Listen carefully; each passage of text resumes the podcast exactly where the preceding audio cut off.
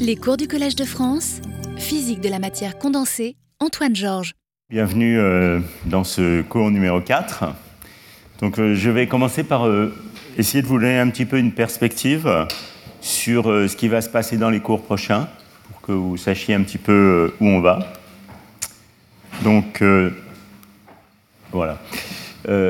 donc, aujourd'hui, on va en quelque sorte commencer un nouveau chapitre on va commencer à mettre des électrons qui peuvent sauter de manière individuelle d'un site à l'autre, euh, en plus de, ces interactions aléatoires dont on a vu un exemple dans les cours précédents. Et euh, donc c'est un petit peu ça le, thème général de, ce cours, qui va euh, se dérouler sur les cours 4, 5 et, 6. Alors je vous rappelle que nous avons en parallèle les conférences de Subir, et que euh, vous pouvez trouver euh, toutes, les, toutes les slides ainsi que les, les vidéos des, cours euh, sur le site web et également les slides de Subir sur sa, sa, page web. Je vous rappelle également que les 2-3 juin, il y a donc ce, ce workshop, Strange Metals, SYK Models and Beyond, auquel ceux qui veulent participer, j'espère, se sont déjà inscrits. Donc pour vous donner un petit peu une idée de où nous allons euh, dans la suite du cours, euh, le type de modèle qu'on va considérer, enfin que je vais considérer dans les cours 4, 5 et 6, peuvent être euh, en gros tous résumés de la manière suivante. C'est-à-dire que maintenant on va avoir des, des, électrons qui peuvent sauter avec une certaine amplitude de saut d'un site à l'autre. Alors on verra selon les cas, souvent je vais considérer que ces amplitudes de saut sont également aléatoires mais ce n'est pas euh, une hypothèse entièrement nécessaire. Et puis, on va ajouter des interactions à ce problème. Alors, on arrive tout de suite rapidement au fameux modèle de Hubbard, au modèle TJ. Et en fait, là, j'ai écrit un type d'interaction assez général. Donc, il y a une répulsion de Coulomb U euh, sur euh, local en site, qui va en gros dire qu'il y a un nombre d'électrons privilégiés par site, et puis il y a un poids énergétique pour en rajouter un ou en enlever un. Et puis, euh, on va avoir une interaction aléatoire qui va être une interaction d'échange entre spins. Alors, c'est une interaction d'un type un tout petit peu différent de celle qu'on a vue jusqu'à maintenant dans le modèle euh, SYK, hein, où on avait une interaction, un tenseur d'interaction complètement aléatoire entre à, 4, euh, à deux fermions, enfin à, deux particules, à quatre opérateurs C et C croix. ici, on va considérer une interaction d'échange spin-spin, mais vous allez voir que les équations qui décrivent ce modèle avec interaction d'échange aléatoire sont en fait euh, essentiellement identiques à celles qui s'appliquent au modèle SYK. Donc c'est ça la, connexion. Et euh, historiquement, c'est de là qu'est partie toute cette physique, puisque c'est le modèle de sage défié introduit en 92 qui, qui, qui a commencé ce domaine avec une interaction d'échange aléatoire comme ça. Alors où est-ce qu'on va essayer d'aller? Qu'on va essayer de comprendre qu'est-ce qui se passe quand on introduit des porteurs de charge, par exemple par dopage.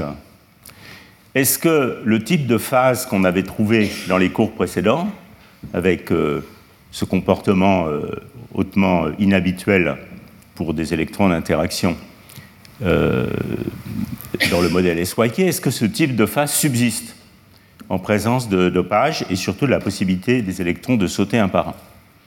Et on va voir que, en fait, euh, les choses se passent de manière assez différente selon que euh, on considère le modèle physique avec des spins ennemis, des électrons avec un spin SU2, ou bien si on regarde euh, si on généralise le modèle au cas SUM, qui était la limite, qui, qui, va devenir la limite exactement soluble du type SY, SYK, dans la limite M grand.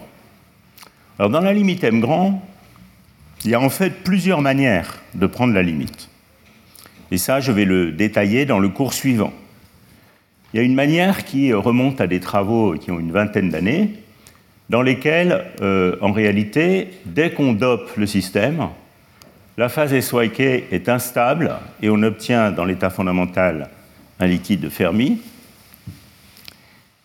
ce liquide de Fermi ayant néanmoins des crossovers intéressants quand on change la température, à savoir que dans le régime de bas dopage, il existe une échelle de cohérence pour les quasi-particules de ce liquide de Fermi qui est très petite, qui varie en fait aussi de manière assez inhabituelle comme le carré du dopage, et non pas comme le dopage lui-même, comme dans beaucoup de, théories de l'isolement mode dopé, par exemple à la Brinkman-Rice. Et que dès qu'on est au-dessus de cette échelle de cohérence, on trouve un régime que j'appellerais un régime de mauvais métal, c'est-à-dire un régime où la résistivité est grande, plus grande que ce qu'on appelle la limite de Mottiofer-Regel, en fait dans ce modèle linéaire en température, mais grande. Et je consacrerai, euh, je pense, une partie du cours prochain à essayer de vous faire sentir d'un point de vue physique, plus en rapport avec euh, la phénoménologie des matériaux, euh, quelle est la différence entre ce qu'on peut appeler un mauvais métal ou bad metal et un métal étrange ou strange metal? Ce sont deux entités différentes parce que dans un cas, dans le régime de mauvais métal, euh, on est dans un régime haute température avec des très grandes résistivités. La simple valeur de la résistivité vous dit qu'il ne peut pas y avoir de quasi-particules dans le système, qu'une description de quasi-particules ne peut pas marcher, mais ce n'est pas forcément très surprenant, puisqu'on est dans un régime relativement haute température. Et euh, ces régimes de mauvais métaux sont, je dirais, euh, commencent à être relativement bien compris, au moins qualitativement, même s'il y a des efforts quantitatifs pour faire des calculs de transport dans ce régime qui ne sont, pas, sont pas simples.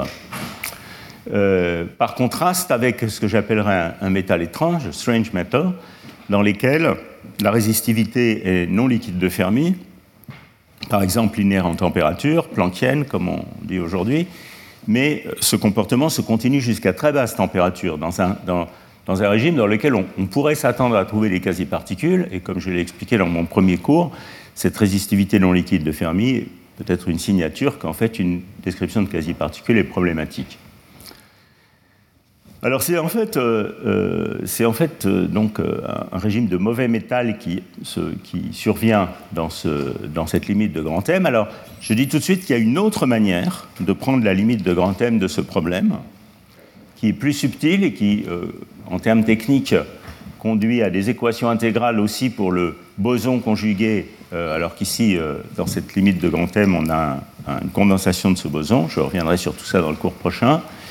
Euh, et je pense que, Subir, you're going to talk about the other large M limit in which the boson is not condensed um, tomorrow? Uh, I mean, next time? Or, yeah. It depends how it goes, but either at the end of today's lecture okay.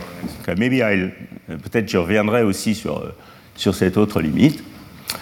Mais euh, je voudrais euh, faire, un, par contraste, souligner que les choses se passent de manière assez différente dans le cas SU2 avec des, électrons physiques de spin ennemi. Dans ce cas-là, euh, ce modèle a une phase vert de spin à basse température, ce qui n'est pas le cas ici. Ici, le système non dopé est un liquide de spin SYK, comme celui qu'on a, étudié dans les cours précédents. Ici, c'est différent, il y a une transition vers de spin.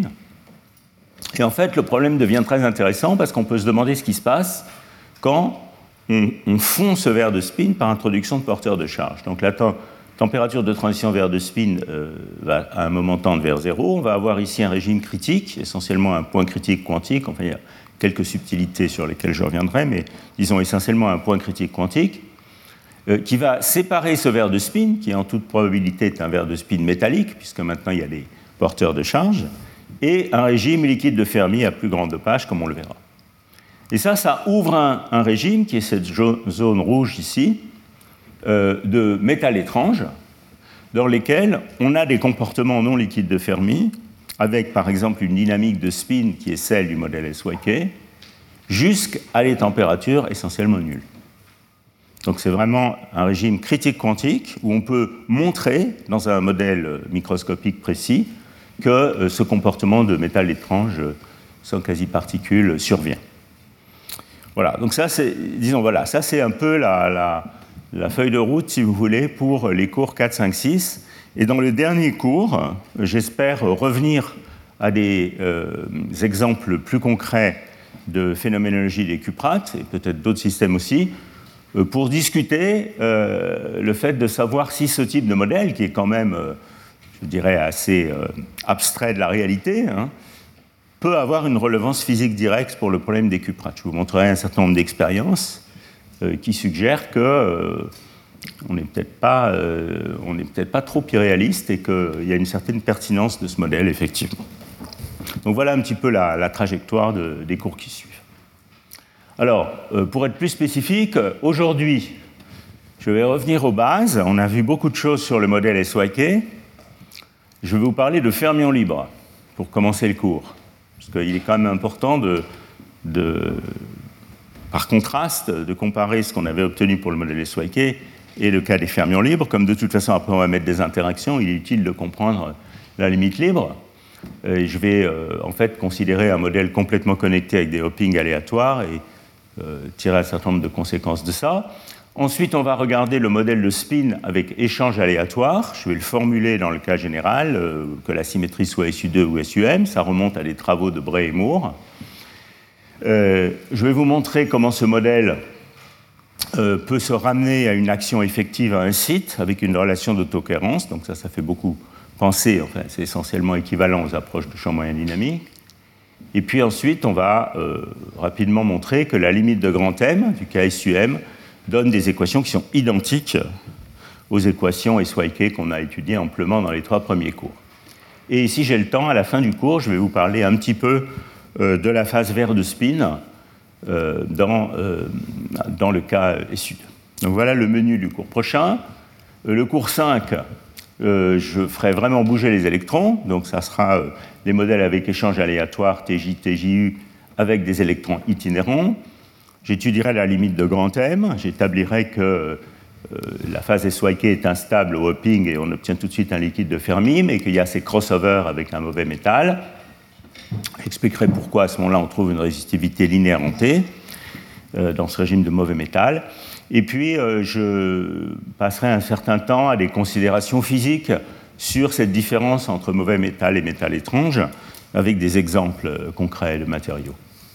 et puis, si je, pense avoir le temps d'aller jusqu'au cas issu de spin 1000, vous montrer des résultats numériques sur l'étude du, du, point critique quantique qui sépare la phase verte de spin de la phase liquide de Fermi. Et puis dans le dernier cours, voilà, dans le dernier cours, je continuerai, si je n'ai pas fini euh, l'étude de ce point critique quantique, euh, et je ferai un peu de phénoménologie des métaux étranges euh, dits planckiens avec un scattering inélastique linéaire en température. Je parlerai de spectroscopie optique et de coefficients Zibek. Alors en fait, vous en aurez déjà entendu parler pour ceux qui, et celles qui assistent au workshop des, des 2-3 juin.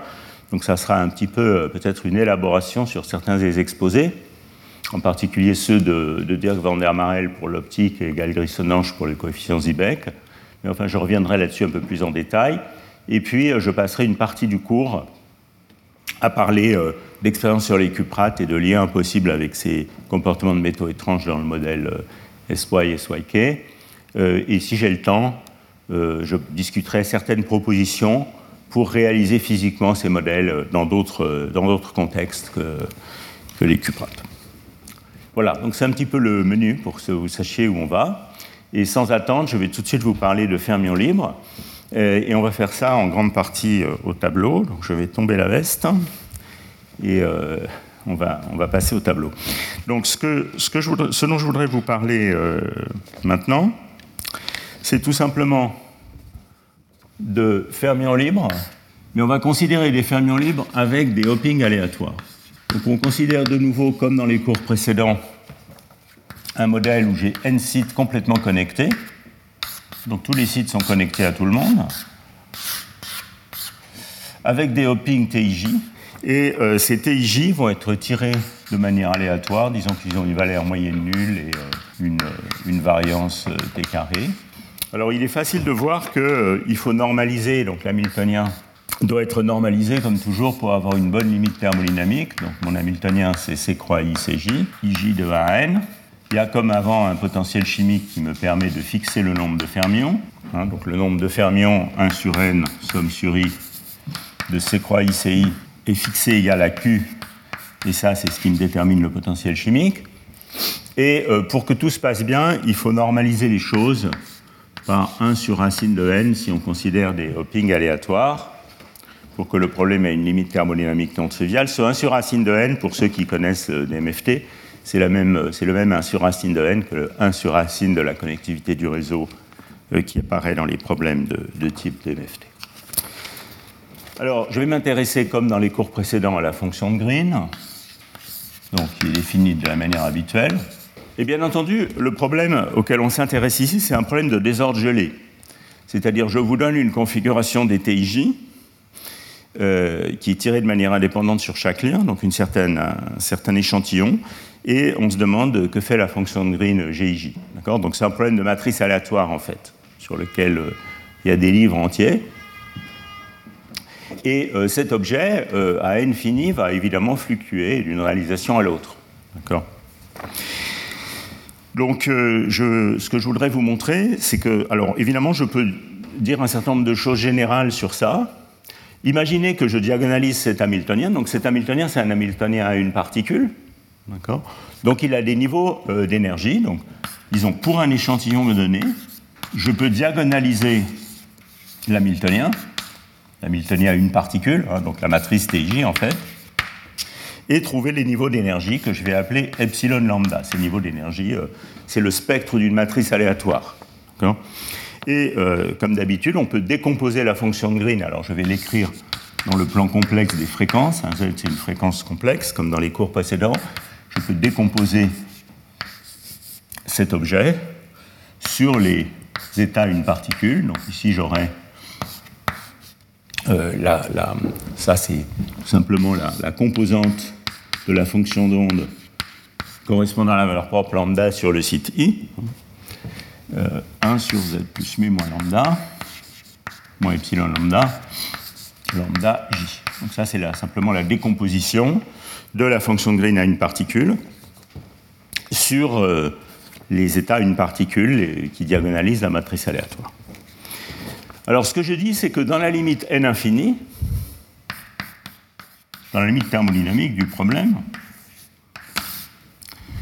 la fonction de Green locale, GI, de Z par exemple, ou de taux, ne fluctue plus. C'est-à-dire, le, statement précis, c'est que GI, pour site donné, hein, quand, quand n tend vers l'infini, tend avec probabilité 1 vers un nombre qui devient indépendant de la réalisation et qui, bien entendu, doit être identique à la moyenne sur les réalisations, qui est aussi 1 sur n, somme sur i de GI dans la limite n infini. Donc ça, c'est ce que j'appelais dans les cours précédents la propriété d'auto-moyen-âge. Alors, c'est une propriété qui euh, n'est pas forcément euh, souhaitable. Enfin, disons, elle est très agréable parce qu'elle permet de calculer les choses dans la limite thermodynamique, donc elle va nous servir. Mais en un certain sens, euh, elle n'est pas forcément souhaitable parce qu'elle nous dit immédiatement qu'il y a un certain nombre de physiques qui euh, disparaît euh, dans ce modèle complètement connecté. Et cette physique, c'est par exemple celle de la localisation d'Anderson. Hein, si vous avez un problème d'électrons dans un potentiel désordonné, que ce soit des hoppings ou des énergies de site, typiquement en trois dimensions, il va y avoir une transition d'Anderson, dont vous avez peut-être entendu parler, entre une phase où les fonctions d'onde à une particule, les phi, sont euh, euh, étendues, sont des sortes d'ondes de blocs euh, désordonnées, et puis une phase où ces fonctions sont localisées. Mais un des signaux de cette, existence d'une phase localisée, c'est que dans la phase localisée, ce type de quantité, en particulier la densité d'état local à une particule, fluctue d'un échantillon à échantillon. Ce qui est tout à fait euh, compréhensible, puisque vos fonctions, d'onde sont localisées sur des sites, donc euh, chaque fonction d'onde ne voit pas trop ce qui se passe sur les autres sites, et donc on ne voit pas dans cette situation comment on pourrait avoir une propriété d'auto-moyen-âge. Donc euh, l'existence d'une propriété d'auto-moyen-âge dans ce modèle, qui vient du fait que le modèle est complètement connecté, fait qu'on peut déjà affirmer, si cette propriété est correcte, qu'on perd la localisation d'Anderson. Alors, dans le cadre du cours de cette année, ce n'est pas ça qui m'intéresse, donc euh, tout va bien. Mais euh, si je voulais étudier euh, l'effet des interactions et un, vieux, un problème intéressant et ancien, qui est la compétition entre les interactions et la localisation par le désordre, ben, il serait recommandé de ne pas choisir un modèle complètement connecté, ou un modèle en, dimension strictement infinie. Bon, c'était juste une, parenthèse, mais c'est juste pour vous dire que cette propriété de l'auto-Moyen-Âge, qui est fort utile et commode, elle n'est pas forcément. Elle, elle, nous signale aussi le fait qu'on perd certains éléments de la, de la physique. Alors, comment est-ce qu'on peut montrer vraiment qu'il y a cette propriété de l'auto-Moyen-Âge? Alors, je vais pour ça en profiter pour euh, euh, vous introduire une méthode qui est une des deux grandes méthodes qui permettent qui permet de traiter les problèmes avec des ordres. Il y a deux classes, au moins deux, il y en a en fait trois peut-être, on peut dire, qui permettent de traiter les problèmes avec des ordres. Euh, la plus connue, la plus, c'est la méthode des répliques. On l'utilisera tout à l'heure, parce que j'utilise aussi ce cours pour vous faire découvrir un peu pour vous faire découvrir un peu différentes méthodes de physique théorique pour traiter ce genre de problème. Donc c'est la méthode des répliques. Ce n'est pas celle que je vais utiliser tout de suite.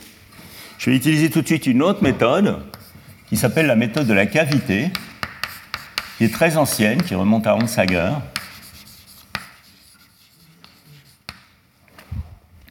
Euh, qui a été pas mal reprise euh, par Marc Mézard et d'autres euh, dans la théorie des verres de spin dans les années, fin des années 80.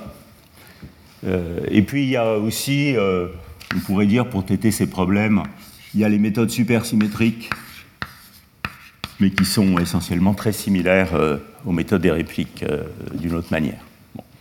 Donc voilà un petit peu différents types de méthodes pour traiter ces problèmes désordonnés du point de vue théorique. Et ici, je vais vous parler un petit peu de la méthode de la cavité. Alors pour faire la méthode de la cavité, donc quelle est l'idée de la méthode de la cavité? L'idée est la suivante et pour ceux qui ont suivi mon cours sur la théorie de champ moyen dynamique il y a deux ans, euh, c'était une des méthodes que j'avais utilisées pour euh, dériver les équations des MFT. Donc, euh, qu'on est ici, bon, on a affaire à un réseau complètement connecté. Je ne dessine pas toutes les connexions parce que c'est un peu fastidieux, il y en a beaucoup, d'accord Enfin bon, imaginez le truc. et l'idée de la méthode de la cavité, c'est qu'on va considérer un site particulier, peu importe lequel, donc en l'occurrence il s'appelait I là-bas, celui où je vais regarder la fonction de Green. Donc je vais sélectionner ce site ici, et je vais intégrer sur tous les autres sites. Donc l'idée c'est d'intégrer sur tous les autres sites.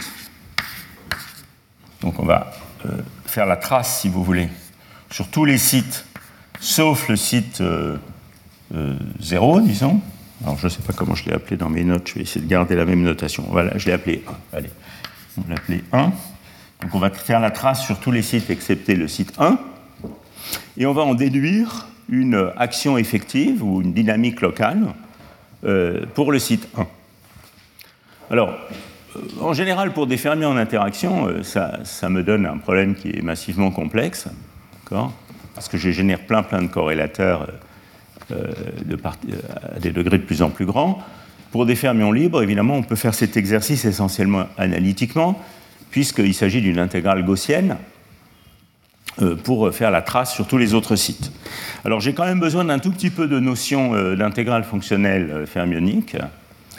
donc vous n'êtes peut-être pas super familier avec ça. Je n'ai pas le temps de, vous introduire les détails de l'intégrale fonctionnelle fermionique.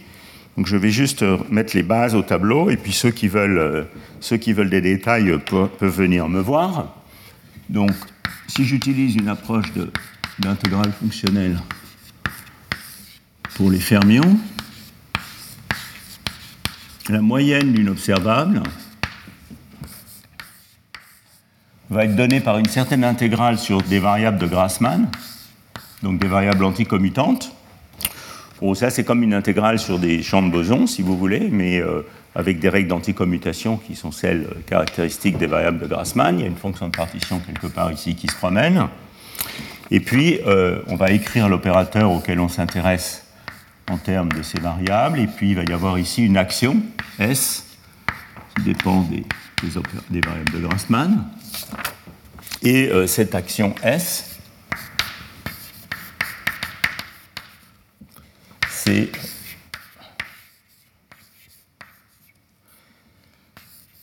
l'intégrale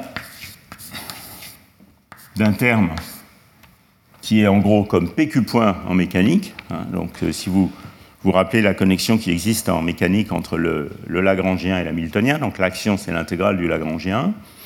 Et le Lagrangien, c'est en gros PQ point moins H, où H est l'Hamiltonien. Donc là, c'est la même chose.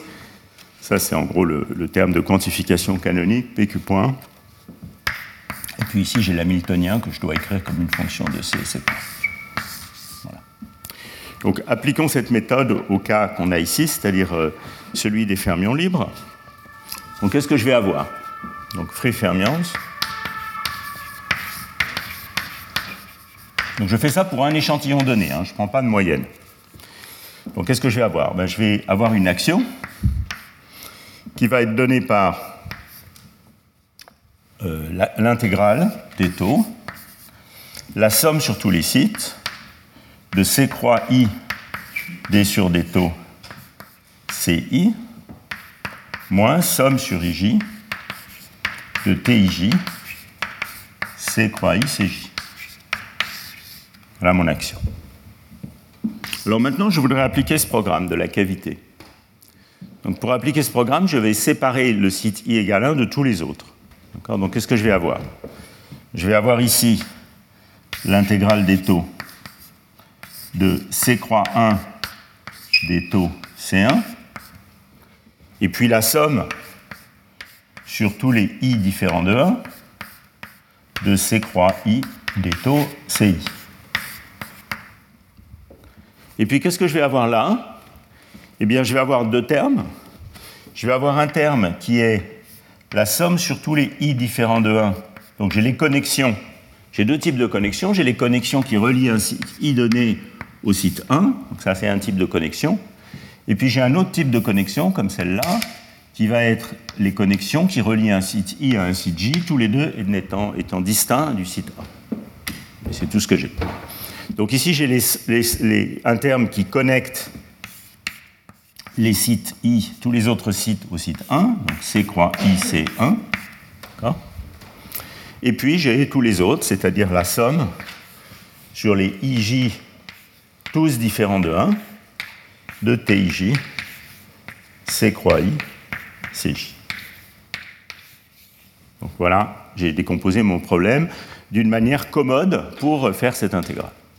Alors ce, ce terme qui est ici, je vais le réécrire un tout petit peu je vais l'écrire comme un terme de source qui couple au site i considéré. Donc je peux écrire ça comme euh, moins somme sur i. Vous voyez si j'écris en bas là Pas trop bien. Donc ce terme ici, je vais l'écrire moins somme sur i de ti c1 ou c croix 1, ti 1 c croix 1 fois ci. Donc vous voyez, ça c'est un terme qui couple linéairement à l'opérateur sur lequel je, veux faire l'intégration. Donc je peux voir ça, si vous voulez, comme moins somme sur i de eta i, ou eta i star, fois ci, ceci est un terme de source qui agit sur le, site i. Voilà, maintenant j'ai tous les ingrédients pour faire cette intégrale, explicitement dans le cas de fermion libre. Qu'est-ce que je vais trouver? Alors, la beauté d'un réseau complètement connecté, c'est que vous voyez, si j'enlève ce site en rouge et que j'enlève les connexions, je vais les dessiner en rouge aussi, qui me relient aux autres sites, qu'est-ce qui me reste?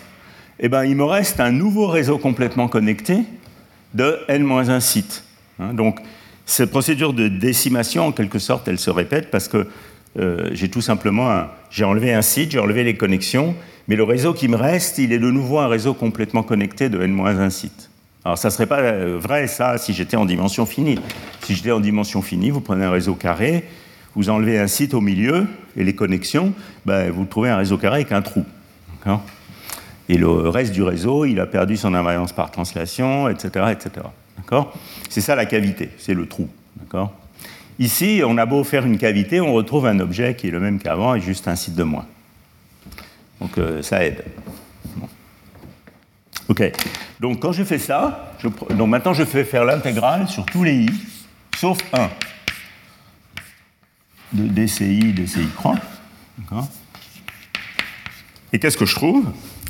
Eh bien, je trouve, alors pour, pour, ceux qui aiment un peu les intégrales euh, éventuellement fonctionnelles, c'est simplement une intégrale gaussienne, ça, parce que euh, tous les tous les, il n'y a que des termes quadratiques en C, d'accord?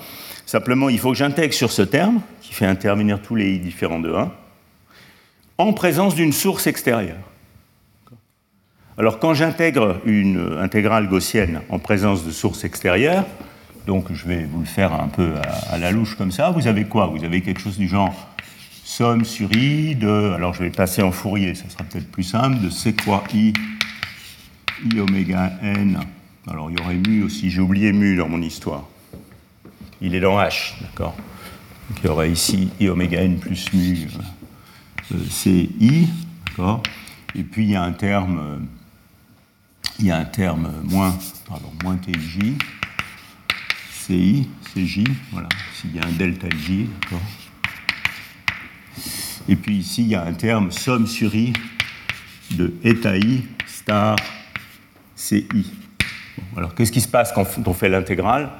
Eh bien, en gros, ce qui se passe, c'est qu'on obtient, donc quand on fait ces intégrales, on obtient exponentielle de moins somme sur IJ de eta star I l'inverse de cet opérateur qui est là, moins 1, ij, eta j.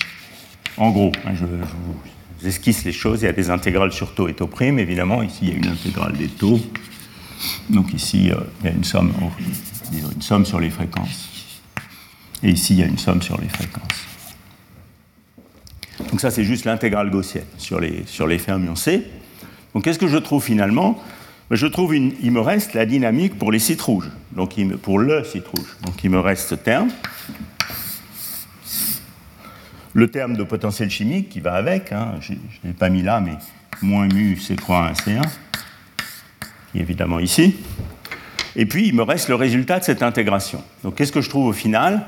Je trouve une action effective pour le site 1 qui est égale à quoi? Eh bien, qui est égal à l'intégrale, je peux l'écrire comme ça, intégrale des taux des taux prime de C croix 1 D sur des taux C1. Euh, je vais avoir plus mu, ouais, plus mu euh, C croix 1 C1. Donc ça, c'est euh, le fermion couplé à rien du tout.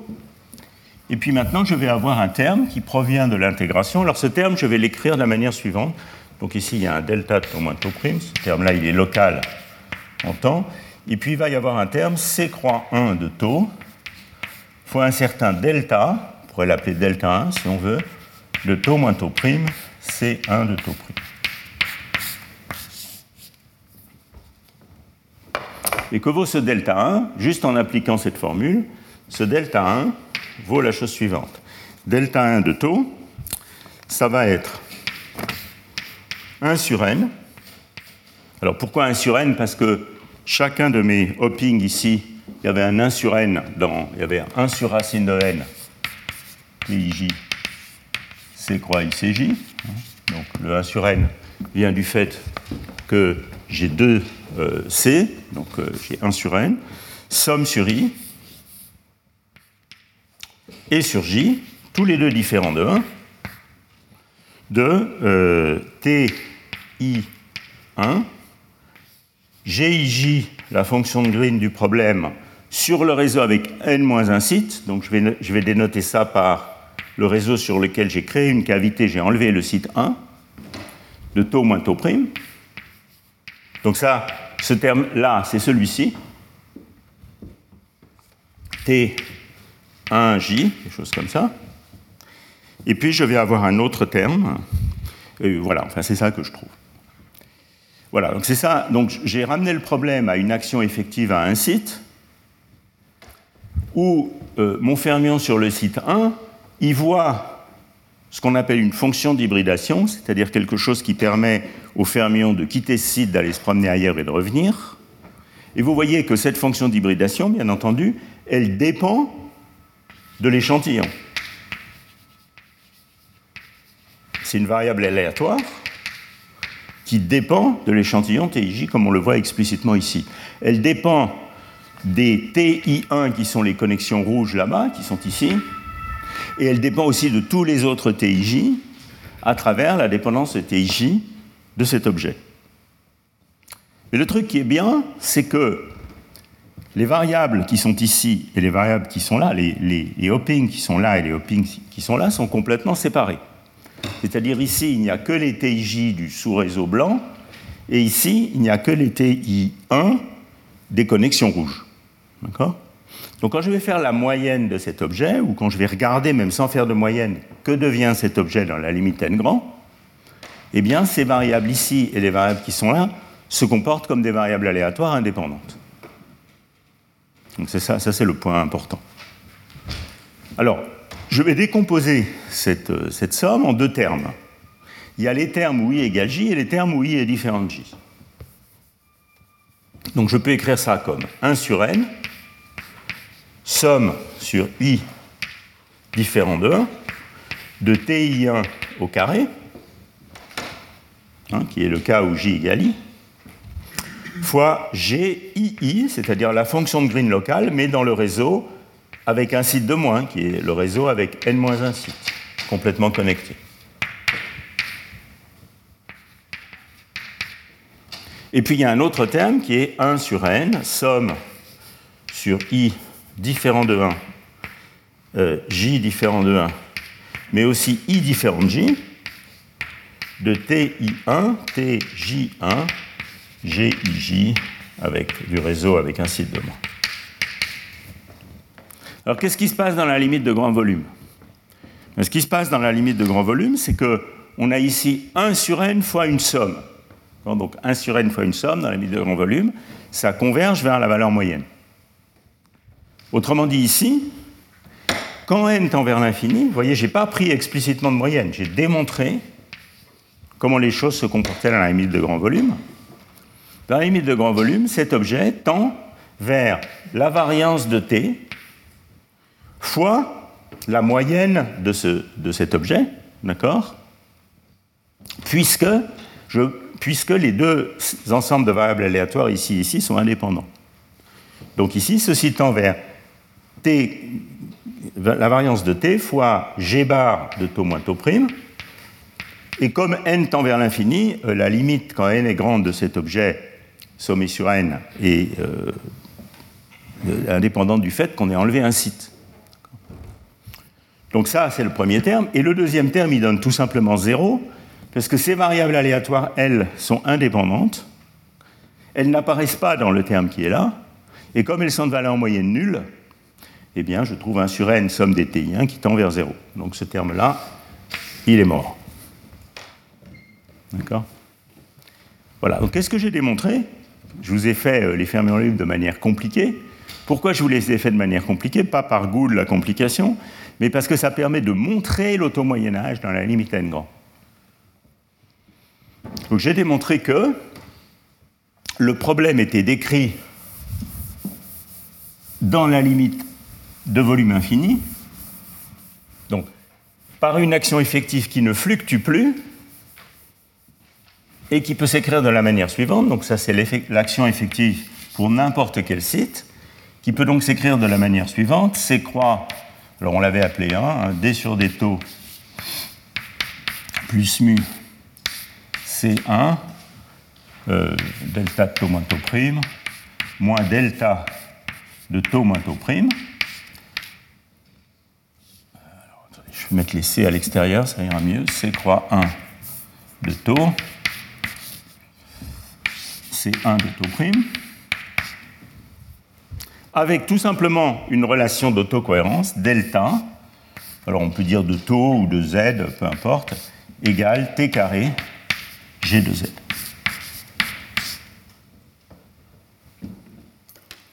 Donc, on a montré que, on a montré deux choses. On a montré que la fonction de Green locale d'un électron sur un site tendait vers une valeur unique qui ne dépendait plus de l'échantillon de la limite n grand, donc elle était auto-moyennante. Et on a montré que cette fonction de Green G, qu'on voulait calculer, elle satisfait à ce problème-là, ce qui nous donne une solution analytique exacte du problème, puisque cette action-là, elle, est quadratique. Donc je peux calculer la fonction G. Qu'est-ce que c'est la fonction G de ce problème-là? C'est tout simplement l'inverse de l'opérateur qui est ici. Donc qu'est-ce que j'ai? J'ai une équation qui me dit que G de Z, qui est égal à l'inverse de cet opérateur, donc euh, en fréquence 1 sur Z plus mu moins delta de Z, que vous lisez directement là, mais avec delta de Z égale t, t carré G de Z. Donc ça, c'est aussi 1 sur Z plus mu moins t carré G de Z. Et donc vous voyez que G satisfait une équation euh, quadratique, d'accord, qui me donne la solution euh, exacte du problème dans la limite n grand, dans la limite de volume infini. Et cette équation, c'est tout simplement euh, la loi de Wigner du demi-cercle. Donc je peux résoudre ce problème ici. Je résous l'équation quadratique, je résous cette équation, et je trouve le résultat final qui est que g de z est égal à 1 sur 2 t carré fois z plus mu plus ou moins racine de z plus mu au carré moins 4p2. Alors le plus et moins dépend du signe de la partie imaginaire de z selon le signe de la partie imaginaire de z. Bon, ça c'est pas très, important. Euh, voilà la solution analytique du problème. Et à partir de ça, je peux directement calculer la densité d'état à une particule. Donc, euh, je ne sais pas comment vous voulez l'appeler. Euh, disons par exemple rho de oméga, qui est moins 1 sur pi fois la partie imaginaire de g de oméga plus i0 plus. Donc, ce qui reste, c'est la racine carrée, hein, dans ce cas-là. Et vous trouvez ici 1 sur 2 pi t carré, racine de 4t2 moins oméga 2 pour oméga entre moins 2t et 2t. J'ai absorbé le potentiel chimique de manière que j'ai posé z plus mu égale oméga juste pour les besoins de cette formule. Voilà, donc qu'est-ce que vous trouvez? Vous trouvez que les valeurs propres, donc ça c'est la distribution des valeurs propres à une particule, c'est la distribution de mes epsilon lambda, puisque les pôles de ma fonction de Green, c'est les, les, états, dans ce problème de fermion libre, c'est juste les énergies à une particule. Donc j'ai trouvé que la densité d'état à une particule de ce problème, c'est un demi-cercle de moins de t à 2t, et ça, c'est la loi de Wigner pour une matrice aléatoire.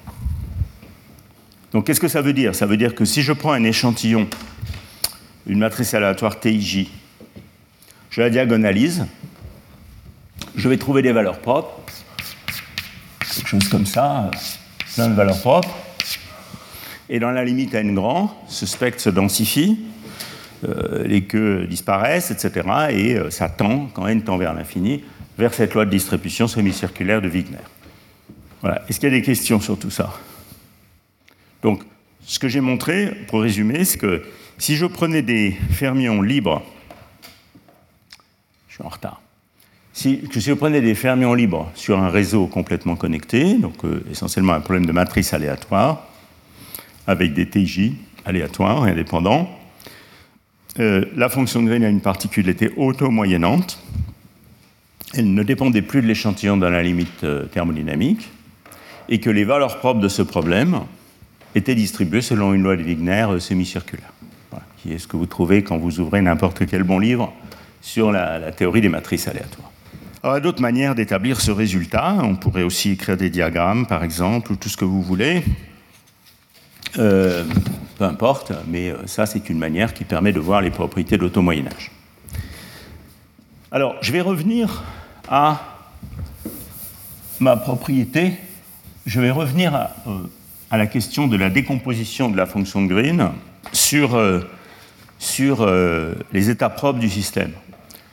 Donc, tout à l'heure, on avait vu que G de Z, maintenant je vais écrire la fonction locale, hein, GI, pouvait s'écrire comme la somme sur i de euh, i lambda module carré 1 sur z plus euh, non pardon somme sur lambda c'est ce que je voulais écrire somme sur lambda 1 sur z plus mu moins epsilon lambda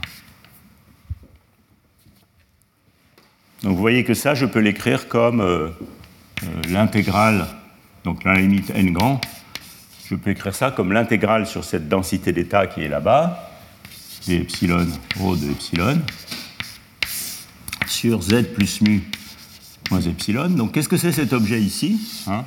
C'est tout simplement, enfin ici plutôt, c'est tout simplement la fonction de Green dans, un certain, dans la base des états propres. Donc c'est euh, la fonction Green pour un certain état à une particule lambda. Et donc vous voyez que même si j'ai un système qui est, euh, où je n'ai pas la variance par translation, puisque j'ai tiré les TJ de manière aléatoire, je peux continuer à parler de surface de Fermi dans ce problème.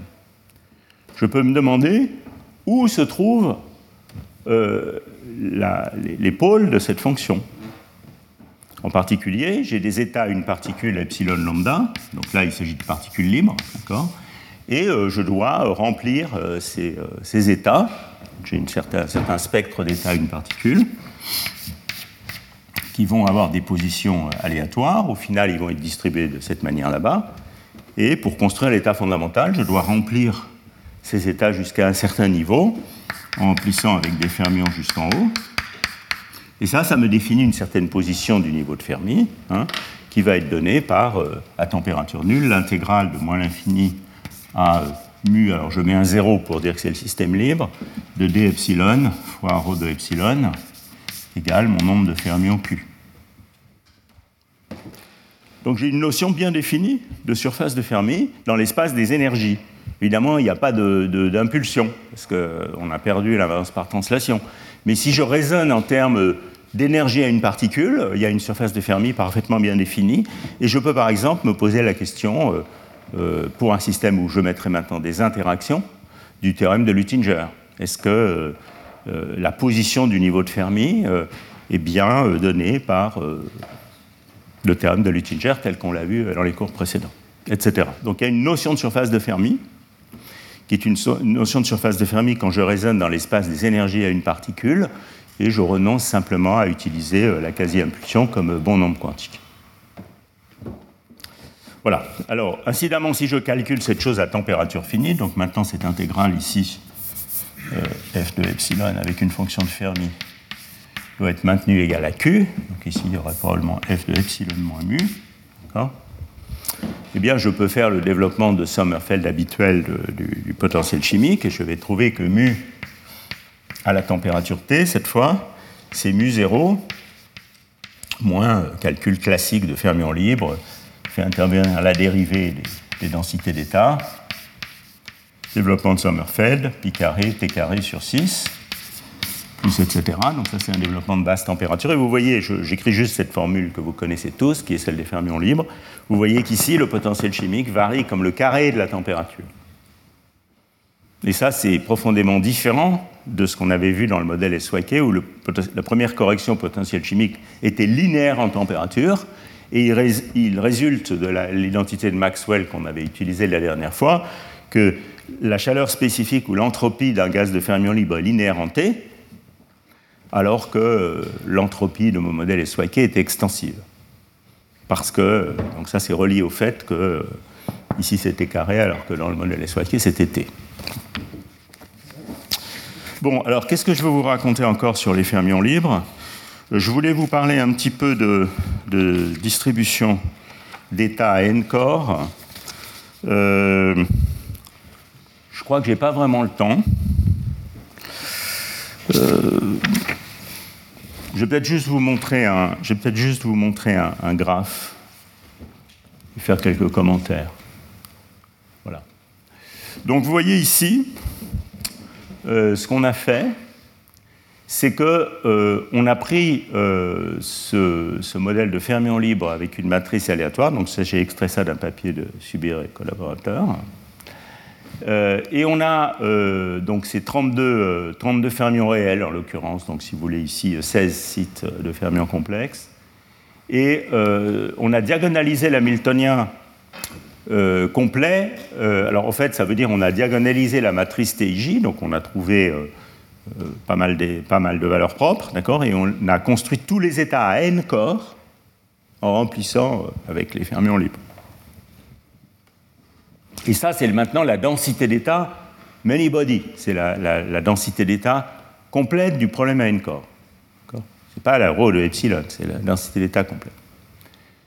Alors ici, c'est donc la manière dont se distribuent ces états.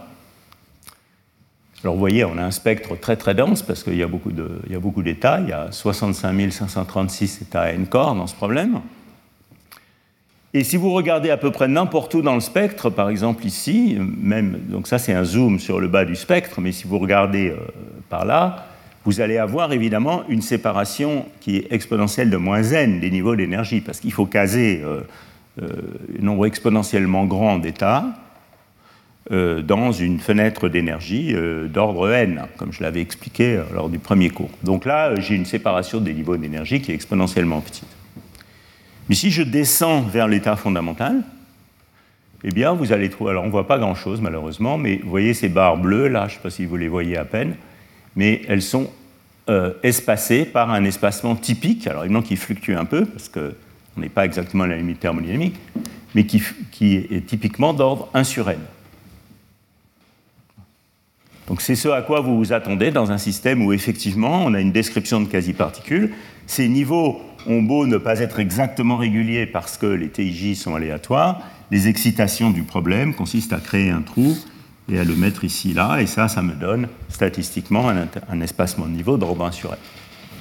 Alors, si vous ouvrez euh, l'article de revue qu'on a mis sur le web il y a quelque temps avec Subir, vous trouverez ici euh, une estimation asymptotique du comportement de la densité d'état dans ce régime d'énergie où euh, on montre que cette densité d'état varie comme exponentielle de racine de E qui évidemment ne s'applique pas à la queue ici, où l'espacement de niveau est en 1 sur n, mais dans ce régime, on peut faire un calcul analytique, et il y a en fait une connexion entre ce calcul et le problème de théorie des nombres de partition d'un entier. Euh, donc pour ceux que ça amuse, vous pouvez regarder ça, mais euh, je n'ai pas vraiment le temps de vous en parler en détail. Voilà, donc euh, c'est le fingerprint d'un système avec des quasi-particules qui est contrasté ici au cas euh, du modèle SYK qu'on a discuté euh, dans les cours précédents, où euh, cet espacement de niveau en 1 sur n n'est pas visible dans la partie basse du spectre, et en fait l'espacement de niveau typique est exponentiel de moins n, d'où l'entropie extensive à la limite n tend vers l'infini. Bon, alors je crois que ceci clôt à peu près ce que je voulais vous raconter sur les fermions libres. Est-ce que vous avez des questions sur toutes ces questions de fermions libres? Et ensuite, on va commencer à mettre des interactions, parce que la vie des fermions libres pas forcément passionnante. Bon. Ok, donc passons au cas avec interaction. Et donc, je voudrais vous faire un petit rappel. Donc maintenant, le type d'interaction qu'on va mettre entre fermions, euh, ce sont euh, des interactions d'échanges, mais euh, des échanges aléatoires. Donc maintenant, non seulement les hoppings vont être aléatoires, mais aussi les interactions d'échange vont être aléatoires. Ah oui, je voulais, peut-être avant ça, non, j'ai une dernière chose à vous dire sur les fermions libres, pardon. Une dernière chose à vous dire sur les fermions libres quand même, avant de passer au cas des échanges aléatoires. C'est euh, une remarque qui est le lien qui existe entre ces fermions libres avec une matrice de hopping aléatoire et le problème des fermions libres sur un arbre de bêtes.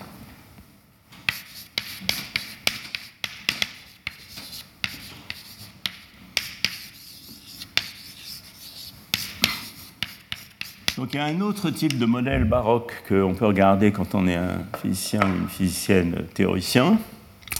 C'est euh, le problème de fermions qui sautent sur un arbre. Donc ici, j'ai dessiné un arbre de bêtes avec trois voisins pour chaque site, donc z égale 3, grand Z qui serait la connectivité du réseau. Euh, mais maintenant, avec des hoppings ici qui ne sont pas des variables aléatoires, que je vais scaler comme 1 sur racine de grand Z. Alors, en fait, il est facile de se rendre compte que dans la limite grand Z tend vers l'infini, donc dans la limite de dimension infinie, qui est mes chère, comme vous savez, euh, ce problème se résout par exactement la même équation que celle qu'on a établie pour le cas d'une matrice aléatoire. Donc la fonction de Green du problème, c'est un problème sans désordre, celui-là, mais dont les valeurs propres à une particule ont aussi une densité d'état qui est la loi de Wigner, et qui est exactement la même que le problème euh, ici. Alors maintenant, on pourrait se poser la question suivante. Supposons que maintenant je mette des interactions dans ce problème. Donc supposons que je mette, par exemple, j'ai des fermions avec spin et j'ajoute sur chaque site une interaction U and up and down. Le modèle de Hubbard sur ce, sur ce réseau. Alors vous savez que ce modèle de Hubbard sur ce réseau, il est euh, résolu par les équations de champ moyen dynamique. Enfin, vous savez ou vous ne savez pas, mais je vous le dis, qui est tout simplement, euh, consiste tout simplement en ce même mapping sur une action à une particule, mais avec un terme d'interaction U and up and down.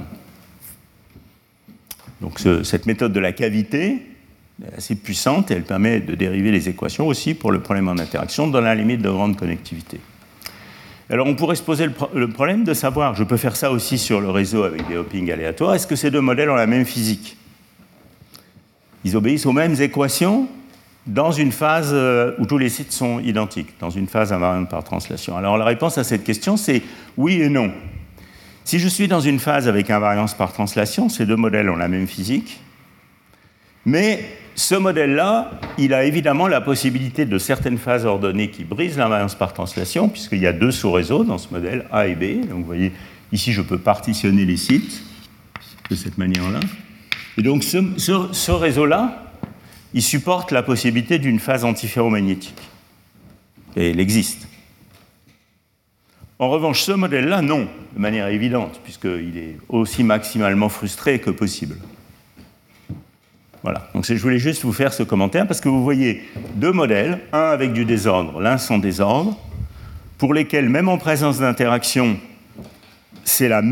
les équations pour la fonction de Green sont exactement identiques.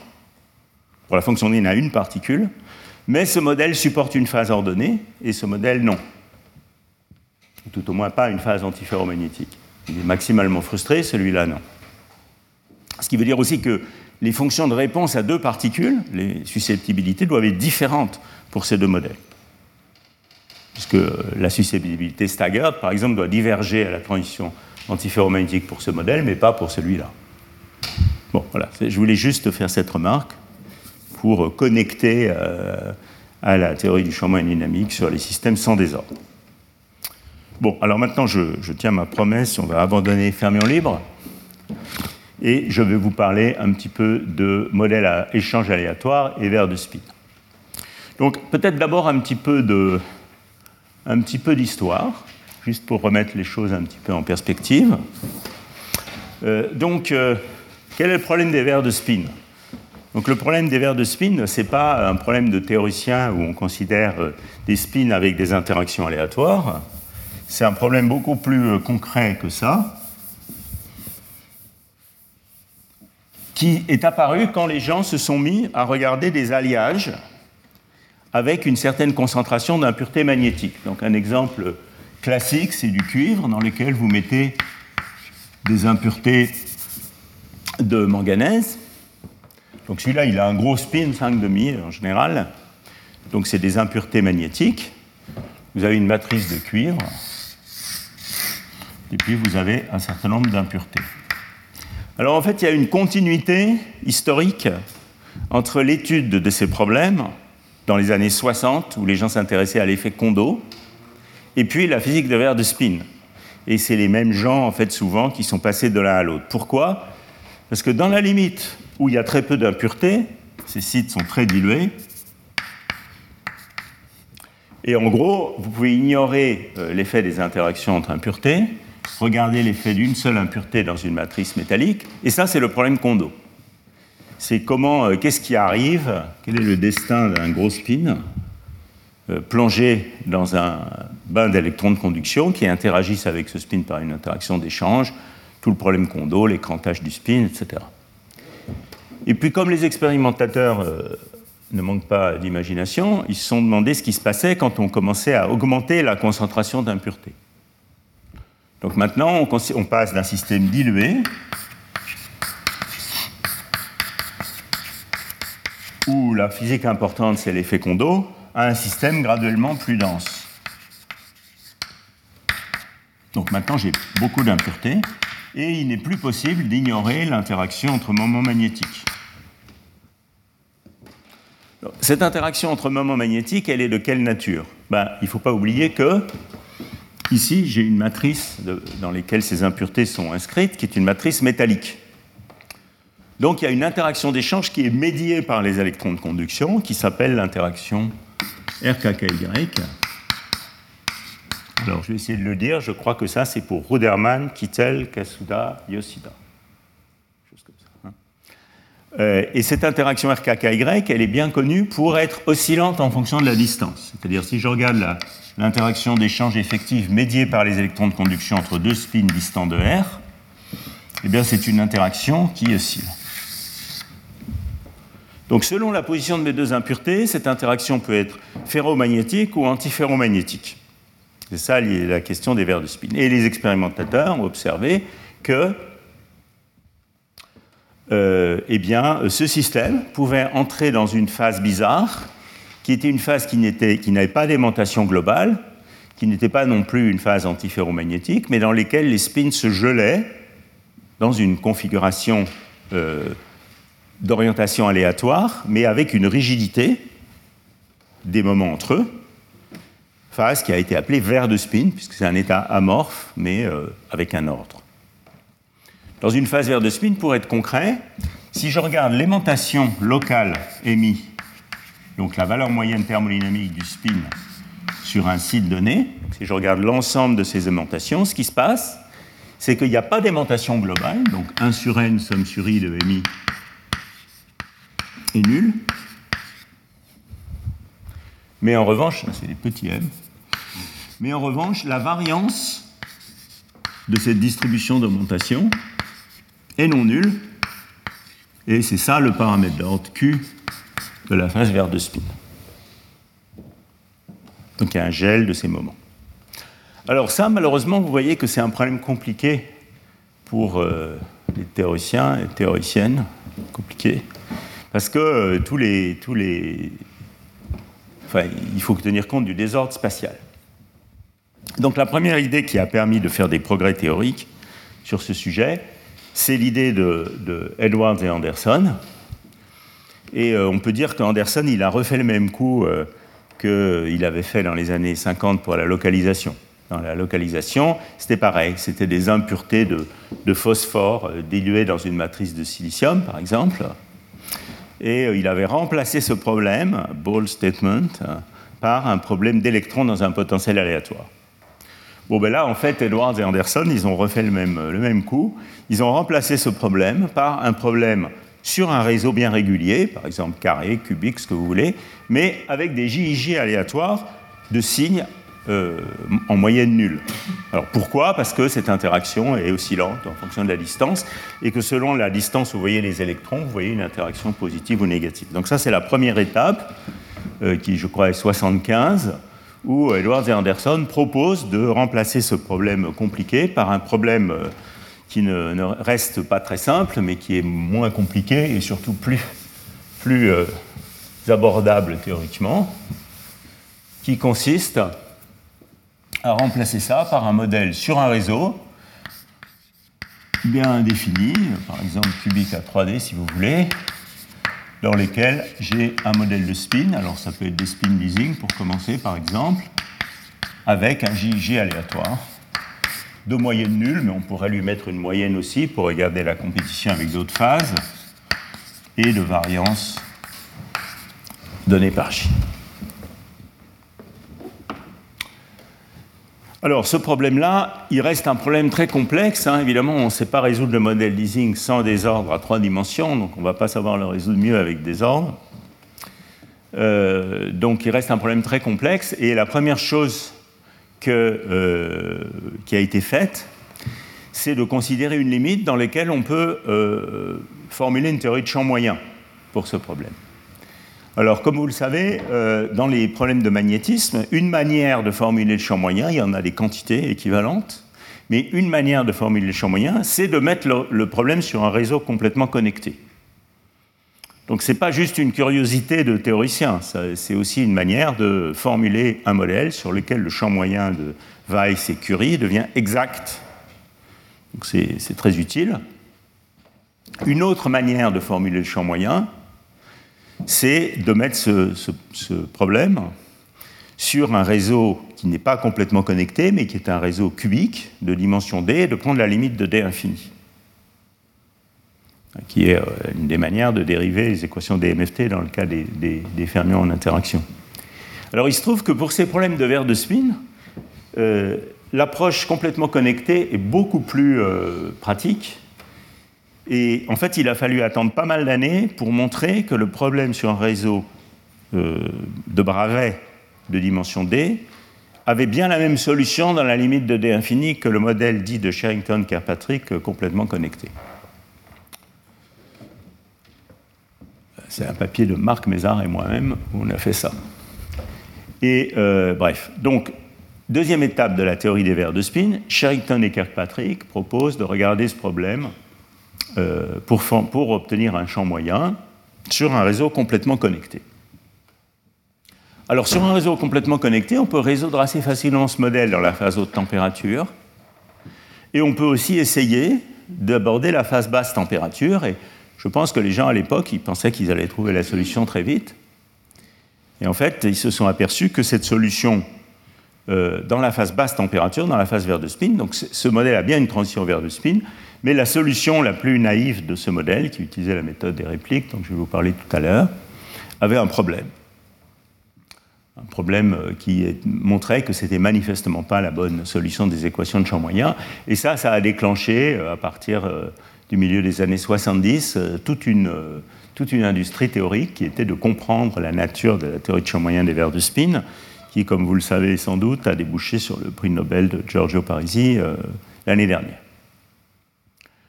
Alors, évidemment, mon cours ne porte pas sur la théorie des verres de spin, mais c'était juste pour vous mettre un petit peu tout ça en perspective.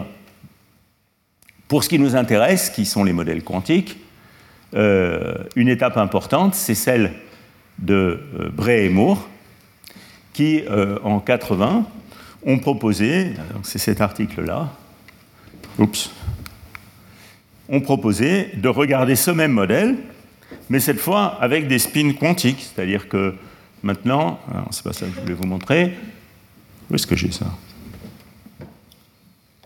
Incroyable.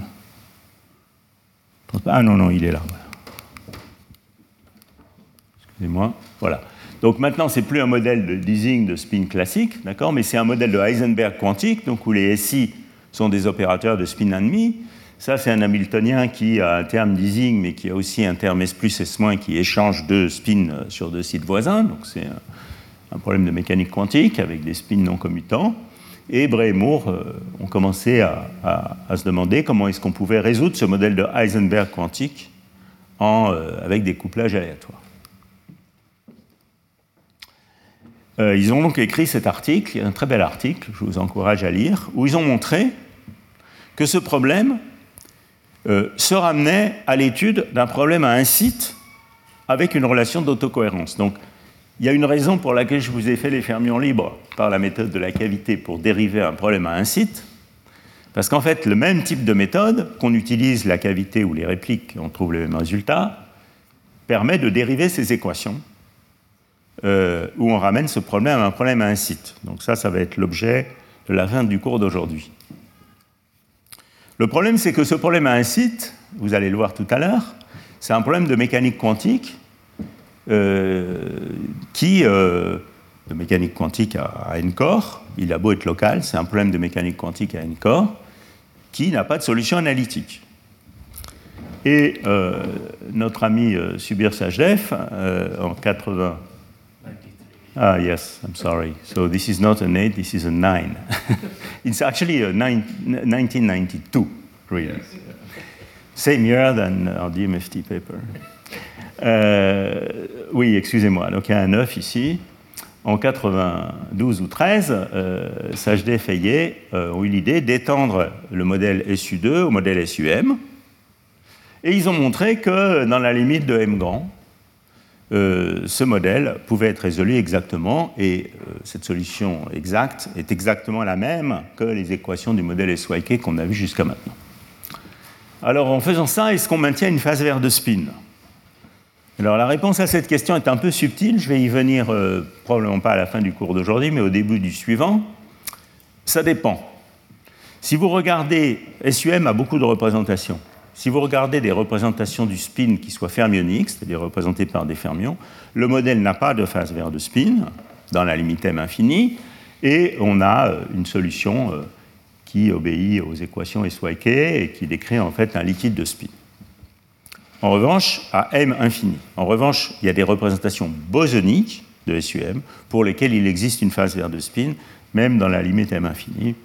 Et ça, c'est quelque chose qu'on a étudié avec Subir dans les années 2000. Le modèle SU2, spin 1,5, lui, a une phase vers de spin. Euh, Bray et Moore l'avaient déjà montré dans leur article par un joli argument variationnel que je vous donnerai tout à l'heure. That argument is not right, actually. Ouais. The last sentence in the abstract is not, they don't establish that. Ah, okay, well, let's discuss this. This is interesting. Well, I mean, it is true, the, the last. No, no, of course, is this is correct. Yeah, but, Uh, uh, But they don't, their argument does not, with the variational constant Q? yeah, Okay. variational argument is wrong. Ah, okay, interesting. Let's discuss this. Euh, en tout cas, le modèle SU2 a une phase vert de spin et elle a été étudiée numériquement, en particulier par des très jolis articles dans les années, euh, fin des années 90 par Arachia, Grempel et Rosenberg que je vous montrerai euh, probablement au, début du cours prochain.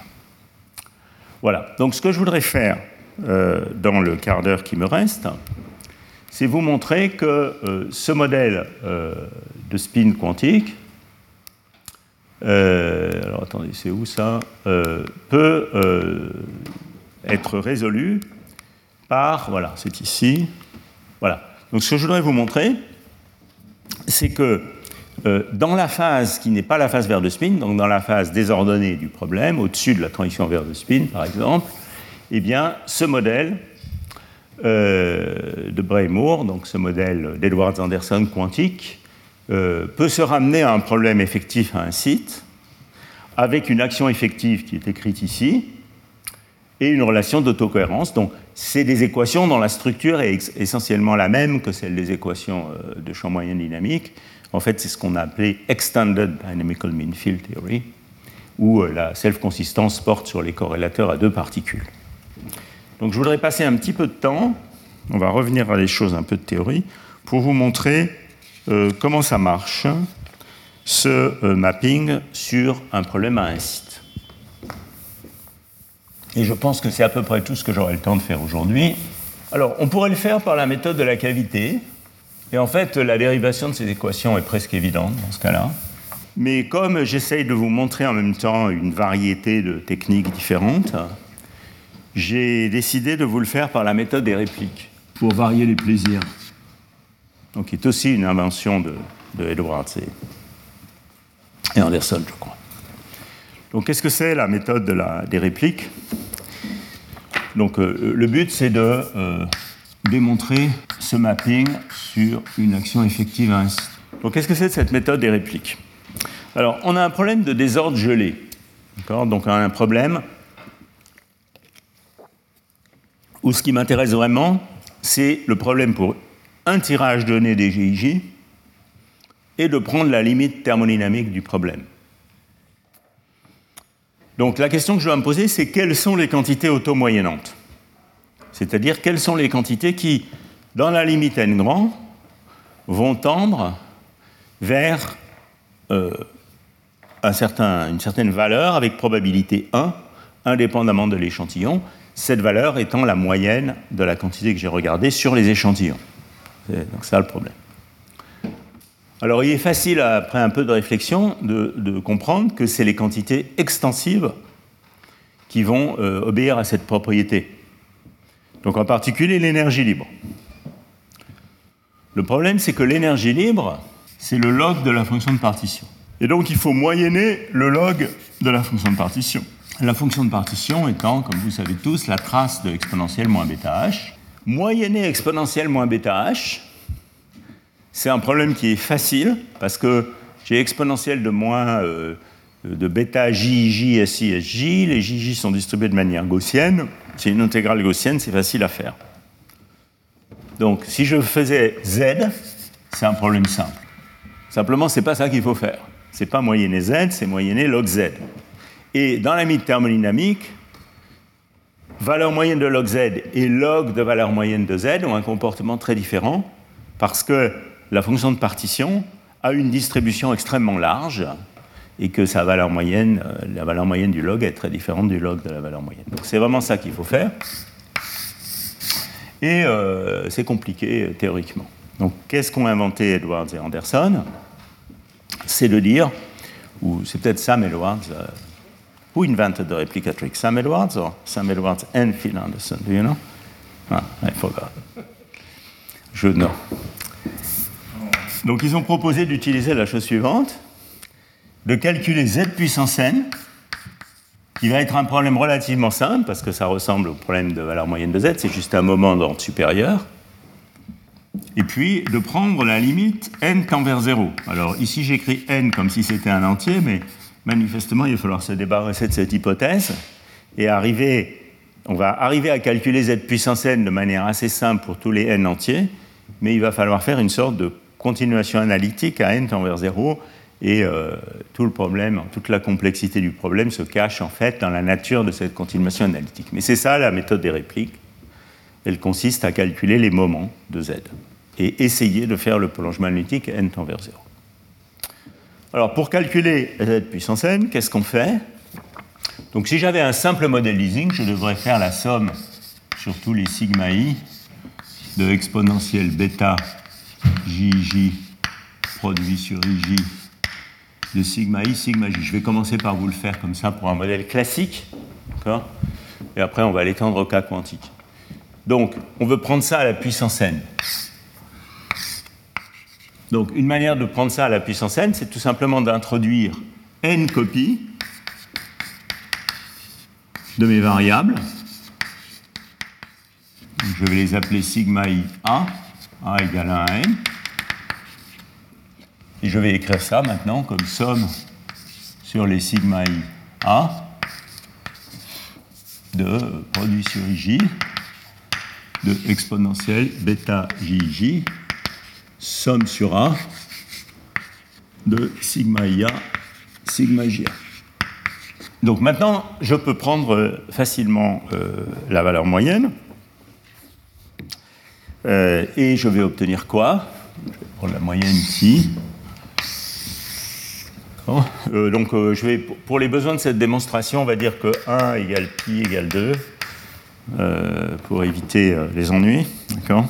Donc, je vais prendre la valeur moyenne avec une distribution gaussienne exponentielle de moins j, ij carré sur 2j2. Et puis, il faut scaler j par racine de n, donc il y a un n ici qui se promène. Donc, je prends la moyenne et je vais trouver quelque chose comme somme euh, de sigma IA euh, produit sur J de exponentielle de, euh, alors mettons qu'on absorbe bêta dans le J, quelque chose comme J carré sur 2n, somme sur A de sigma IA, sigma JA au carré. Et donc vous voyez que le fait de prendre la moyenne, ça fait maintenant apparaître des euh, interactions entre répliques, sigma IA, sigma JA, sigma IB, sigma JB. Maintenant j'ai un problème à quatre spins qui interagissent entre eux. Voilà, cette procédure, elle est facile à généraliser au cas quantique. Et donc c'est maintenant, à partir de maintenant, je vais vous le faire pour le cas quantique. Il faut juste savoir comment quantifier un spin. Donc dans une formulation d'intégrale fonctionnelle. Donc dans une formulation d'intégrale fonctionnelle, donc maintenant pour un spin quantique,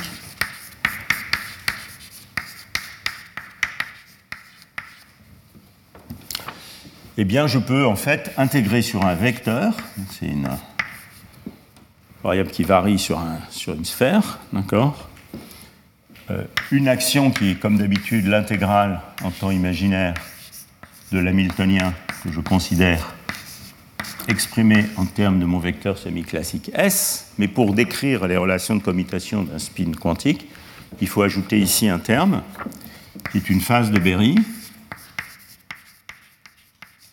qui en gros compte l'angle solide parcouru par S sur ma sphère.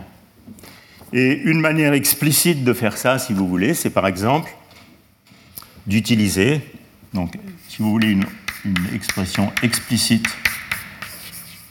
de S. Berry, Une manière de faire ça, mais il y en a plein d'autres, c'est d'utiliser une représentation explicite du spin en termes d'un fermion, par exemple. Donc vous pouvez introduire des fermions, qu'on appelle quelquefois des fermions euh, d'Abrikosov, ou je ne sais pas quoi, d'un fermion up et un fermion down, d'écrire l'opérateur S comme F croix up, F down, l'opérateur S- étant évidemment F croix down, F up, et puis l'opérateur SZ comme 1,5 de F croix up, F croix up, moins F croix down, F down. Mais ces fermions, bien sûr, euh, n'ont pas le droit d'avoir deux fermions par site. Il faut donc les contraindre par euh, F croix up, F up, plus F croix down, F down, égale 1. Donc maintenant, cet espace de Hilbert euh, est exactement celui d'un spin ennemi. Et dans ce cas-là, cette intégrale fonctionnelle sur les spins devient tout simplement une intégrale fonctionnelle sur mes variables de Grassmann pour mes fermions, avec la phase de Berry, qui n'est autre que euh, exponentielle de intégrale 0 à bêta d ici, de f croix d sur d taux f. Mais il faut imposer la contrainte que f croix f égale 1. Et donc pour ça, j'ai besoin d'intégrer aussi sur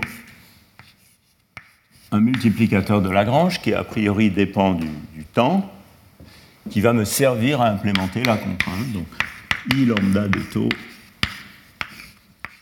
somme sur sigma de F sigma F sigma, moins 1. Moins, euh, évidemment, le terme intégral des taux de H.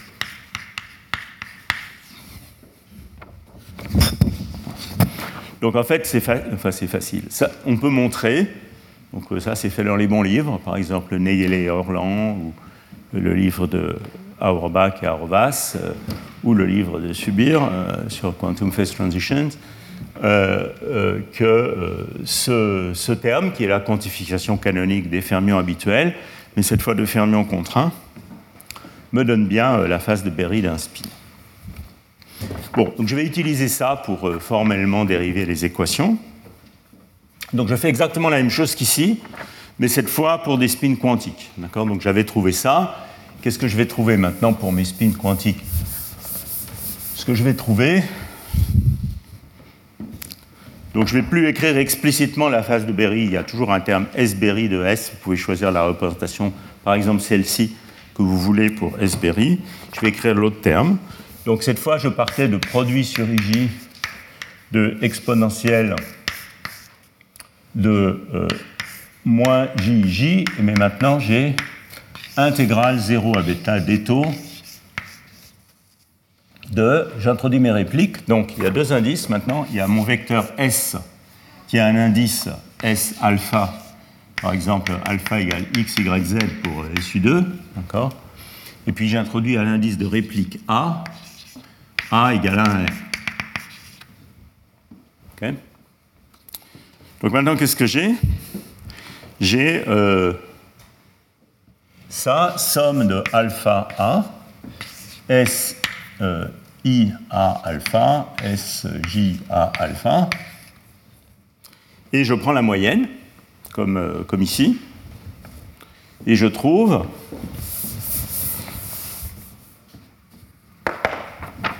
exponentielle de j carré sur 2n, intégrale des taux des taux primes, toutes les deux de 0 à bêta, de euh, somme sur AB et sur alpha bêta de SI alpha A de taux, SJ alpha A de euh, taux, euh, SI bêta B de taux prime, SJ bêta B de taux prime. Comme le réseau est complètement connecté, j'ai une somme sur IJ. Comme le réseau est complètement connecté, cette somme sur IJ, je peux l'écrire comme une somme sur I au carré. Donc je peux écrire ce terme comme cette somme sur AB alpha bêta fois la somme sur I de SI alpha A de taux, SI bêta B de taux prime au carré.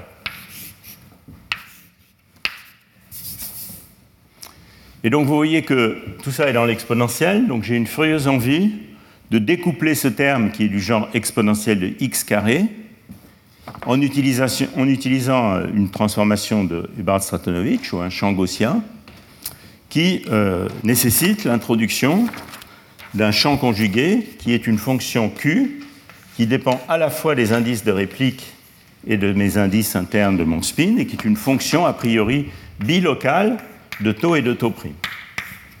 Hein, parce qu'ici j'ai deux temps, taux et taux prime. Donc je peux introduire ce terme, je peux faire cette transformation. Donc ici je vais avoir une intégrale dq d'un terme, alors je vous passe un peu les détails, qui va être exponentielle de moins n j carré sur 4, intégrale des taux des taux primes, q ab alpha bêta euh, au carré en gros, de taux prime. Et puis ici, maintenant j'ai Q fois SS, je peux faire l'intégrale, et j'obtiens moins log de la fonction de partition d'un spin tout seul euh, dans une action locale qui dépend de Q. Et euh, cette action locale,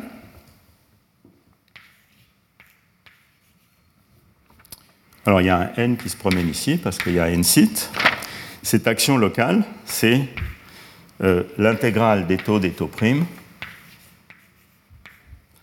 de somme sur tous ces indices de Q alpha bêta AB de taux taux prime SA alpha de taux SB bêta de taux prime. Voilà, donc j'ai envoyé ce problème sur un problème où je découple avec une, variable q bilocale. Et vous voyez que maintenant, dans la limite à l'infini, eh bien ici, j'ai un problème qui est du type intégrale sur q de exponentielle de moins n fois quelque chose. Et donc, je peux résoudre ce problème par la méthode du point col en cherchant euh, tout simplement le point col de euh, l'argument de cette exponentielle. Et donc ça, ça vous donne au final euh, des équations pour Q alpha bêta AB. Alors, les équations qui sont ici, écrites ici sont écrites en supposant qu'on est dans une phase où QAB, donc on va faire un ansatz pour le point col,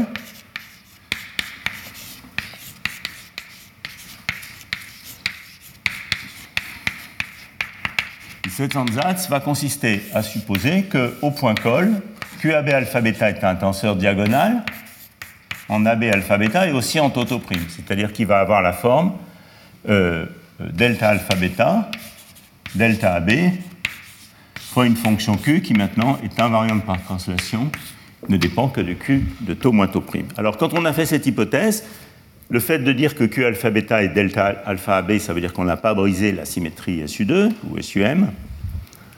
Euh, et le fait de dire que c'est diagonal dans les, euh, dans les répliques, euh, ça vous contraint à rester dans la phase non vert de spin. Dans la phase vert de spin, précisément, ce qui apparaît, c'est des termes non diagonaux dans l'espace des répliques qui correspondent aux paramètres d'ordre des Lorentz-Anderson.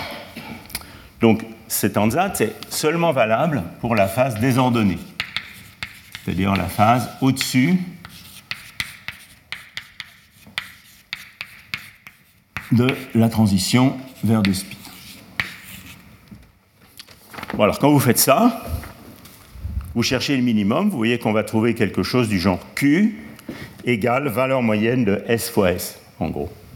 Et donc ça vous amène à cet ensemble d'équations qui est ici, où ce que vous devez faire, et ces équations ont été établies par Bray et Moore dans leur article, vous devez résoudre le problème d'un spin qui, euh, évidemment, a sa phase de Berry comme tout spin, mais surtout est soumis à une interaction retardée spin-spin en temps, donc Q de taux moins taux prime, Mais ce Q de taux moins taux prime est relié de manière autocohérente à la solution de ce problème lui-même, c'est-à-dire ce que vous êtes prié de faire, c'est de résoudre cette équation pour un Q donné, de calculer S de taux S de taux prime, de trouver un nouveau Q qui va être donné par cette expression et d'itérer cette boucle, exactement comme dans la procédure qu'on utilise couramment pour résoudre les équations de DMFT, euh, jusqu'à convergence. Donc c'est un problème d'un spin avec une interaction retardée dans l'espace des temps,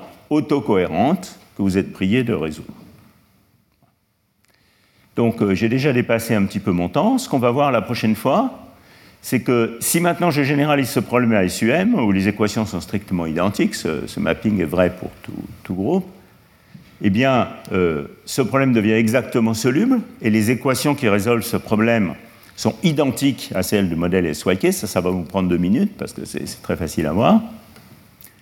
Euh, et euh, en revanche, si on est dans le cas SU2, eh bien, il n'y a pas de solution analytique de ce problème et il faut des algorithmes numériques pour résoudre ce, problème. Et euh, je, décrirai très rapidement ces algorithmes et vous aurez un exposé au workshop de Olivier Parcollet qui nous en parlera plus en détail. Je prends quand même une minute pour vous donner une, petite, vue, un petit aperçu de comment ça se passe dans la limite de grand M. Donc en fait, si je regarde ces équations dans la limite de m grand, je peux utiliser cette représentation fermionique des spins, par exemple, qui correspond à certaines représentations de SUM. Et il est facile de voir qu'à ce moment-là, les équations qui résolvent le problème, ah vraiment, ce pointeur a des problèmes, les équations qui résolvent le problème sont exactement identiques à celles qu'on avait dérivées pour le modèle, euh, le modèle euh, SYK. En fait, historiquement, évidemment, c'est ça euh, qui a, commencé le jeu il y a bien longtemps. Euh, elles sont donc données par ces équations qu'on a dérivées euh, en grand détail et étudiées, la dernière fois. Et dans ce contexte, donc la dernière fois, les précédents cours, on avait insisté sur la forme de cette fonction de Green fermionique qui était en 1 sur racine de taux avec un paramètre d'asymétrie, etc., etc. Vous vous souvenez? Mais en réalité, ici, maintenant, euh, la même solution nous donne accès à une information qui, dans ce contexte-là, prend la signification du corrélateur local spin-spin. Corrélateur local spin-spin, c'est un f croix f, f croix f, et comme le point col est gaussien, c'est juste le produit de deux fonctions de Green. Donc il est donné par cette expression-là. Comme chacune de ces fonctions de Green décroît comme 1 sur racine de taux, voire les cours précédents, ça veut dire que le produit de ces deux décroît comme 1 sur le temps, ce qui veut dire que le. On est problèmes avec ce pointeur. C'est incroyable. Bon, voilà. J'ai de rester sur ce slide. Ce qui veut dire que euh, la densité spectrale euh, ou la fonction de réponse dynamique locale spin-spin est donnée par cette expression. Donc ça, ça vient simplement de, de, tout ce qu'on a fait dans les cours précédents. Vous prenez cette expression pour les fonctions de Green qu'on avait, vous les multipliez, vous trouvez cette expression-là, vous utilisez cette magnifique formule, exercice de transformée de Fourier, et vous trouvez que qui, euh, qui double prime, la partie imaginaire de qui de oméga, est donnée par cette expression. Et cette expression, euh, dans la limite évidemment de scaling, de basse température, basse énergie, oméga sur T fixé, etc. Et donc vous voyez que cette expression-là a une propriété vraiment remarquable, qui est que pour oméga petit, ceci se comporte comme oméga, sur T. Et donc la seule et seule énergie du problème, c'est KT. C'est complètement différent de la dynamique de spin d'un liquide de Fermi, où on a bien euh, qui, seconde d'oméga est toujours linéaire en oméga à basse fréquence, mais avec une échelle d'énergie finie, oméga sur gamma. Ici, c'est oméga sur kt. kt est la seule échelle d'énergie, typique d'un régime, si vous voulez, de, de, criticalité quantique. Et si je regarde la limite t égale 0, vous voyez que ça me dit que la partie imaginaire de qui euh, local, ici j'ai écrit aussi la partie réelle, la partie imaginaire est juste constante. Alors il se trouve que ça, c'est exactement la dynamique de spin, je vais terminer là-dessus, qui avait été postulée. My pointer doesn't like marginal Fermi liquid theory for some reason.